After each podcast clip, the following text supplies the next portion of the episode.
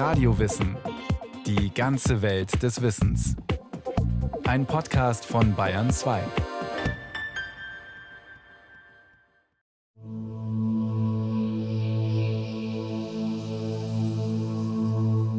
Es sollte kein guter Tag für die Götter werden, der 28. Mai 585 v. Chr. Seit fünf Jahren schon liegen die Lyder und die Meder im Gebiet des heutigen Anatolien miteinander im Krieg. Erneut kommt es zur Schlacht. Und diesmal, so berichtet später der griechische Historiker Herodot, diesmal passiert etwas Schreckliches. Da trug es sich zu, dass es während der Schlacht, mitten am Tage, plötzlich Nacht wurde. Und als die Lyder und Meder sahen, dass aus Tag Nacht geworden war, hörten sie sofort auf zu kämpfen und hatten nichts Eiligeres zu tun, als miteinander Frieden zu schließen. Eine Sonnenfinsternis, ein furchtbares Zeichen der Götter. Doch Herodot fügt seiner Erzählung einen entscheidenden Satz hinzu. Diese Sonnenfinsternis hatte Thales aus Milet vorausgesagt, für genau das Jahr, in dem sie eingetreten war. Unerhört. Das hieß, nicht Zeus ist der Herr über Tag und Nacht, sondern es scheint eine eigene Ordnung am Himmel zu geben, unabhängig von göttlicher Willkür.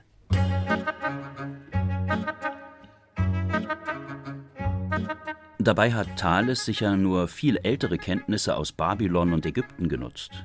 Aber er war der Erste, der sozusagen geplaudert hat. Bislang war astronomisches Wissen von Priestern gut gehütet, und das Volk sollte ruhig glauben, dass sie mit den Göttern im Bund standen. Doch dann packt Thales aus. Alles Unsinn. Man braucht nur langjährige Beobachtungsdaten. Und rechnen muss man können. Seit diesem Tag versprüht die Mathematik den Charme der Aufklärung. Ihr Prinzip ist einfach. Eine Rechnung ist richtig, wenn das Ergebnis stimmt. Und nicht erst dann, wenn ein Priester es will. Ein wunderbarer Auftakt.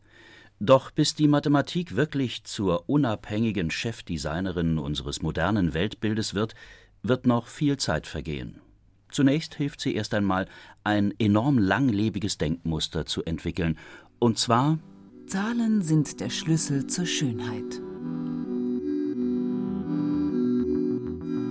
Jeder, der schon einmal ein Antikenmuseum besucht hat, in dem klassische griechische Statuen stehen, kennt diesen ersten Eindruck. Die sehen ja alle gleich aus. Einheitsköpfe, Einheitskörper.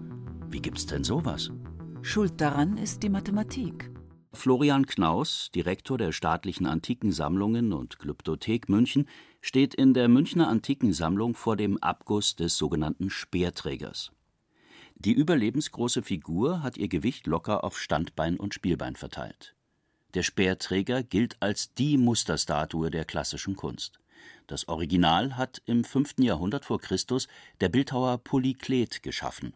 Er hat auch die Theoriebildung im Bereich der klassischen Plastik begründet mit einer Schrift Kanon. Kanon heißt der Maßstab, aber auch im übertragenen Sinne die Richtschnur, die Leitlinie. Wir wissen nun von Polyklet, dass er im mittleren 5. Jahrhundert diese Schrift Kanon geschaffen hat, in der er Regeln für die ideale Plastik festgelegt hat. Warum hat Polyklet aber nicht einfach die Menschen so abgebildet, wie sie zu ihm ins Atelier gekommen sind? Weil kein echter Mensch je für diese Gesichtszüge Modell gestanden hat. Der Speerträger und seine klassische Verwandtschaft entspringen einem errechneten Idealbild. Denn Polyklet hat die Mathematik seiner Zeit auf den menschlichen Körper übertragen. Entstanden sind dabei virtuelle Menschen, überindividuell und vollkommen. Der große Mathematiker hinter Polyklets Schrift ist Pythagoras von Samos. a plus b gleich c das wissen wir durch ihn noch aus der Schule. Aber das mathematische Denken des Pythagoras reichte viel weiter. Pythagoras war nämlich überzeugt davon, dass die ganze Welt, vom Kosmos bis zum Menschen, von einfachen Zahlenverhältnissen durchwirkt und bestimmt sei. Einfach müssen die Zahlenverhältnisse für Pythagoras sein, dann sind sie harmonisch, also gut. Nur, was soll das heißen? Am besten folgt man dem Weg, auf dem Pythagoras selbst seine einfachen Zahlenverhältnisse gefunden hat, über die Musik. Musikwissenschaftlerin Inga May-Grote hat vor sich einen gut einen Meter langen Holzkasten aufgebaut, auf den eine einzelne Saite gespannt ist, ein sogenanntes Monochord. An einem ähnlichen Gerät hat vielleicht auch Pythagoras seine Überlegungen angestellt. Was jetzt gleich sehr einfach klingt, wird auf das Abendland eine enorme Wirkung haben. Diese Seite hat einen Grundton und jetzt kann man die Proportionen als Anteile der Seite ausdrücken. Man nimmt einen kleinen Keil und drückt ihn an einer bestimmten Stelle unter die Seite. Also statt der ganzen Seite möchte ich jetzt 1 zu 2 die halbe Seite haben. Und habe eine Oktave. Das Ganze kann ich an einer anderthalbfachen Teilung der Seite machen. Und habe eine Quinte, die jetzt in diesem Fall etwas schief war. Und das Ganze bei 4 zu 3 bei der Quarte. Geht auch. Das sind sie also in aller Bescheidenheit, die einfachen Proportionen, die dem Bau der Welt zugrunde liegen sollen. 1 zu 2, 3 zu 2 und 4 zu 3. Für Pythagoras war klar, es kann kein Zufall sein, dass ausgerechnet das, was im Ohr so harmonisch klingt, sich auch mathematisch so grundeinfach ausdrücken lässt. Und weiter geht die Zahlenphilosophie. Aus den verschiedenen Tonabständen hat sich mit einiger Rechnerei eine Tonleiter von sieben Tönen ergeben. Sehr gut, denn jedem dieser Töne entspricht ein Planet ein Himmelskörper, den man zu der Zeit kannte, und konnte dann eben sagen, es besteht eine grundsätzliche Beziehung zwischen der Konstruktion des Kosmos und der Konstruktion der Musik. Pythagoras hat seine Philosophie also der Musik abgelauscht und rechnerisch in den Himmel hinein projiziert. Von dort hat sie nur wenige Jahrzehnte später der Bildhauer Polyklet auf den Menschen übertragen. Das Menschenbild der Klassik ist damit sozusagen mathematisch und himmlisch perfekt. Doch wo kann man solche mathematisch harmonischen Abstände an den Statuen sehen? Florian Knaus. Also etwa das Verhältnis von Fuß zu Unterschenkellänge oder auch der Abstand einzelner Körperteile voneinander, der Augen, der Brustwarzen voneinander, solche Dinge sind sicher festgelegt worden. Natürlich fügen sich nicht alle Körperpartien in die Harmonienlehre. Und man sieht, es geht bei dieser Mathematik kaum um eine schlüssig gelöste Rechenaufgabe. Vielmehr drückt sie eine Sehnsucht aus nach Harmonie von Kosmos und Mensch.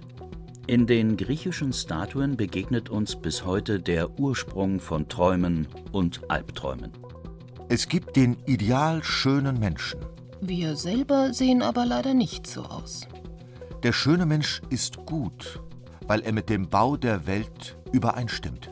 Müssten wir also nicht auch schön sein, um gut zu sein? Naja, ist das nicht trotzdem alles eher durchsichtig? Man misst ein bisschen am Himmel, man misst ein bisschen am Menschen, und wo es gut zusammenpasst, heißt es, alle hergucken, es ist mathematisch bewiesen. So funktioniert doch keine Wissenschaft, sondern eine Ideologie, eine Schönheitsideologie. Oder einfach der Mensch. Nächste Runde. Im Oktober 2005 hat der russische Medienkünstler Andrei Barov ein faszinierendes Experiment vorgestellt. Im Münchner Museum für Abgüsse klassischer Bildwerke hat er einen etwas überlebensgroßen Kunstkopf präsentiert. Der plastische Kopf war das Ergebnis einer aufwendigen Vorarbeit am Computer. Barow hatte auf einer Internetseite zufällig eine geometrische Gesichtsmaske entdeckt. Barow damals. Und diese Maske, das ist ein moderner Versuch, mit mathematischen Zahlen, geometrische Formen, ideale Proportionen von menschlichem Gesicht zu berechnen. Und diese Maske war erstellt von amerikanischen plastischen Chirurgen und dient dazu, einfach perfekte Leute sozusagen maßgerecht zu schneiden. Das 3D-Gerüst der Maske hatte Barow anschließend mit Fotografien von echten Menschen gefüllt. Dazu hat er aus rund 50 Gesichtspartien von Models den Computer Mittelwerte errechnen lassen. Damit hatte er eine virtuelle Vorlage für den plastischen Kopf. Und dann das Erstaunliche. Barows plastischer Kopf stimmt ideal mit der geometrischen Gesichtsmaske des Speerträgers von Polyklet überein. Wie ist das möglich? Die Idealproportionen von Pythagoras und Polyklet sind ganz anders abgeleitet als die von Andrei Barows Normkopf. Freilich, in beiden Fällen über geometrische Abstraktionen von natürlichen Gesichtern. Aber warum empfinden wir nachweisbar seit zweieinhalbtausend Jahren solche Idealproportionen als schön, ja als perfekt? Ganz lässt sich das Rätsel nicht lösen. Gehirnforscher, Psychologen, Kunstwissenschaftler und Philosophen zerbrechen sich darüber ihre natürlichen Köpfe. Sehr interessant ist allerdings eine Erkenntnis aus der Gehirnforschung. Unser Gehirn muss enorm schnell arbeiten. Es hat gerade einmal 40 bis 80 Millisekunden, um die ständige Flut optischer Reize aufzunehmen und sie in für uns scheinbar spontane Handlungen umzusetzen. Deshalb liebt das Gehirn optische Signale, die es besonders schnell einordnen kann. Gerade die idealen mathematischen Proportionen entsprechen solchen einfachen Signalen. Also ganz wie Pythagoras es gefordert hatte. Einfach muss es sein. Dann ist es schön. Aber nun zur Entspannung. Eine unglückliche Liebesgeschichte aus dem Mittelalter. Über die Launen der Frauen und die Macht der Mathematik. Die Geschichte steht in den Canterbury Tales des englischen Dichters Geoffrey Chaucer. Chaucer wurde um 1340 in London geboren. Es leidet der junge Knappe Aurelius. Der Arme hat sich in Dory Jean verliebt, rettungslos und chancenlos. Dory Jean ist nämlich verheiratet. Als nun ihr Gatte außer Landes ist, platzt es aus Aurelius endlich heraus. Habt Mitleid, Herren, oder ich muss sterben. Da ihr so jämmerlich klagt, Aurelius, ich würde gern eure Liebe euch lohnen, doch nur unter einer Bedingung. Schafft mir die Klippen fort von der bretonischen Küste, Stein für Stein. Ich gebe euch mein Wort, wenn kein Felsen mehr zu sehen ist, dann will ich euch von ganzem Herzen lieben. Doch ich weiß, dass ich Unmögliches von euch verlange. Drum schlagt euch eure Liebe zu mir aus dem Kopf. Hätte sie doch einfach nur Nein gesagt. Nein, sehr lieb, aber ich bin glücklich verheiratet. Denn bald darauf sind die Klippen vor der bretonischen Küste zu Dory Jeans Entsetzen verschwunden. Jahrhundertelang war diese Geschichte einfach eine fantastische Erzählung. Doch dann sind ausgerechnet Astronomen von der NASA auf Chaucers Erzählung gestoßen. Die Klippen waren nämlich tatsächlich einmal für kurze Zeit verschwunden, und zwar am 19. Dezember 1340. Die Ursache war eine seltene Konstellation von Sonne, Mond und Erde. Ganz regelmäßig kommt es bei Vollmond und Neumond zur sogenannten Springflut. Im Dezember 1340 aber spielte zusätzlich noch einmal die Nähe der Sonne und des Mondes zur Erde die entscheidende Rolle. Dr. Guido Birk ist Astrophysiker. Nun wird auch noch die addierte Gezeitenkraft der Sonne besonders stark ausfallen, weil eben Mond und Erde sehr nah sind an der Sonne.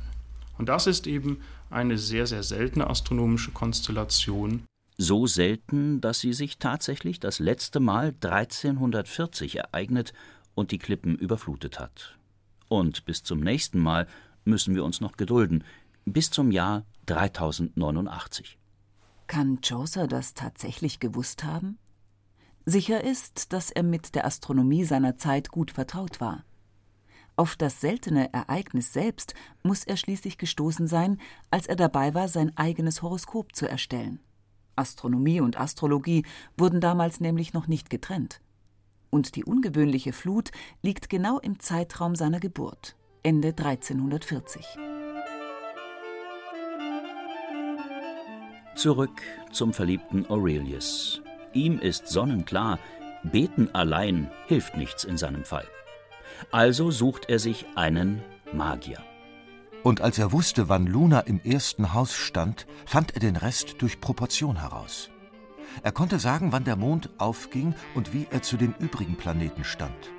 Welches Haus des Mondes für sein Unternehmen günstig war – und er war vertraut mit allen Zeremonien und Bräuchen des heidnischen Volkes jener Tage. So zauderte er denn nicht länger und ging ans Werk. Von wegen Magier. Thales lässt grüßen. Hier wird nicht gezaubert, sondern sauber gerechnet. Ganz klassisch mit regelmäßig wiederkehrenden Zahlenproportionen am Himmel. Genauso, wie es die antiken Heiden lange vor Chaucers Zeit entdeckt hatten. Und Dory Jean war bleich wie der Mond selbst. Sie hat alles ihrem Mann erzählt, gleich als er nach Hause gekommen war. Jetzt war natürlich auch der entsetzt, aber er wollte nicht, dass Dory Jean ihr Versprechen breche.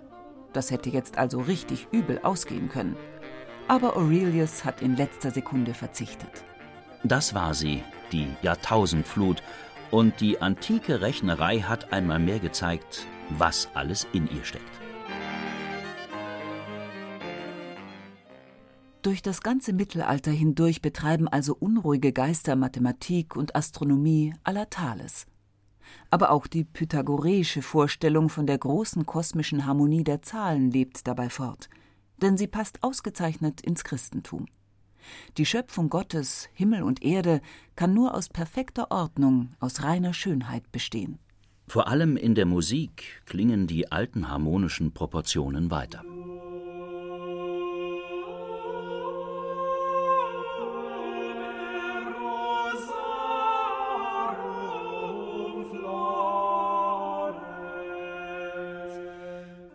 Rhythmen und Melodien, die Einsätze beim Kanon werden nach Abständen von Idealproportionen aufeinander bezogen.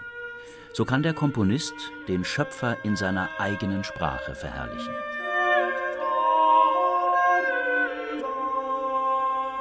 Die Motette Nuper Rosarum Flores komponiert Guillaume du Failly 1436.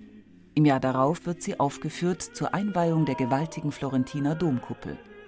Auf jeder Postkartenansicht ragt er heute hervor, dieser markanteste Eierkopf, den die Renaissance einem Stadtbild verpasst hat. Aber Dufay hat mit seiner Musik nicht nur himmlische Proportionen aufgenommen, sondern auch die irdischen Maßverhältnisse der Domarchitektur. Die war nämlich auch nach Proportionen des göttlichen Bauplans vermessen. Sogar noch Ende des 17. Jahrhunderts gilt die Musik als Abbild der göttlichen Ordnung. 1693 komponiert der Engländer Henry Purcell seine Cäcilienode, Inga May Grote. Da gibt es einen Chor drin, wo diese Idee, wie sich die Welt aus Sphären zusammensetzt, in einem Chor dargestellt wird.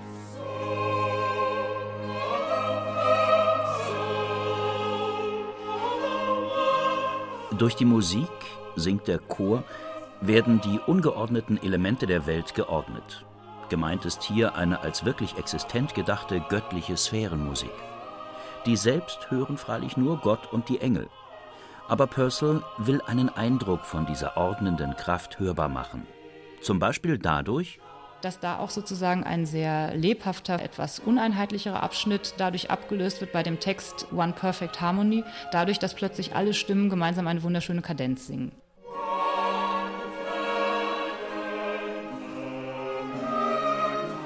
Da ist sie noch einmal, die göttliche Sphärenharmonie. Aber um 1700 sind ihre großen Tage schon vorbei. Zur Vollstreckerin der antiken Zahlenphilosophie wird ausgerechnet die Mathematik selbst. Sie wechselt nämlich endgültig die Seiten von der philosophischen Spekulation zur Naturwissenschaft. Plötzlich ist das nicht mehr dasselbe. Was ist passiert? Noch einmal zurück zu Chaucer und der Jahrtausendflut vor der bretonischen Küste.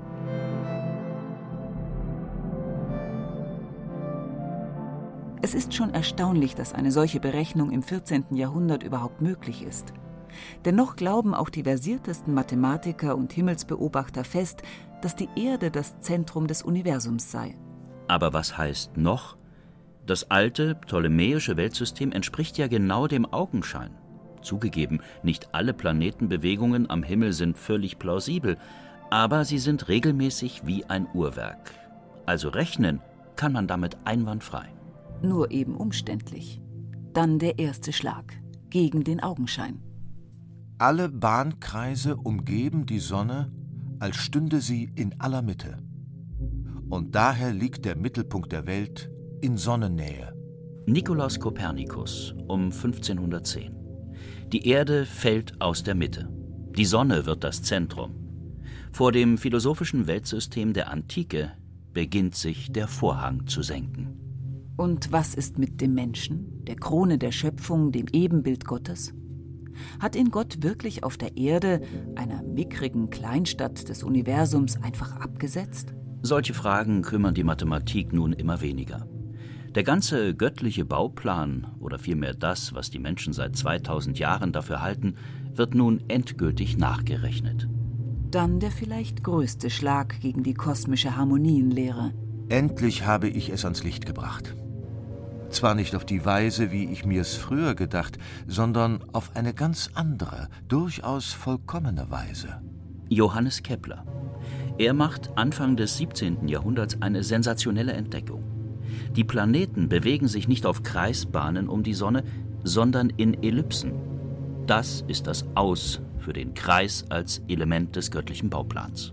Der Kreis galt als das perfekte geometrische Gebilde. Wie anders als auf Kreisen hätte der Schöpfer seine Gestirne anordnen können. Jetzt sind die Kreise krumm. Die ideale Geometrie verabschiedet sich aus dem Denken der Mathematiker und Weltdeuter. Letzter Schritt Isaac Newton. Warum fällt mir nicht der Mond auf den Kopf? Der Apfel fällt doch auch vom Baum. 1687 beschreibt Newton schließlich die Gesetze der Schwerkraft. Jetzt bestätigt sich endgültig, für die ganze Welt, für den Himmel, der Engel wie für die Erde gelten dieselben Gesetze der Mechanik, überall eine einzige Physik. Der Traum des Pythagoras ist nun zum Greifen nah, ganz unerwartet. Die Welt beginnt sich in ihrer mathematischen Struktur zu offenbaren. Es gibt allerdings auch ein Opfer, die alte Sehnsucht der Menschen. Die Sehnsucht, dass sich die kosmische Ordnung genau in dem widerspiegelt, was wir Menschen als schön empfinden. Seit Newton haben die nackten Formeln die Deutung der Welt übernommen.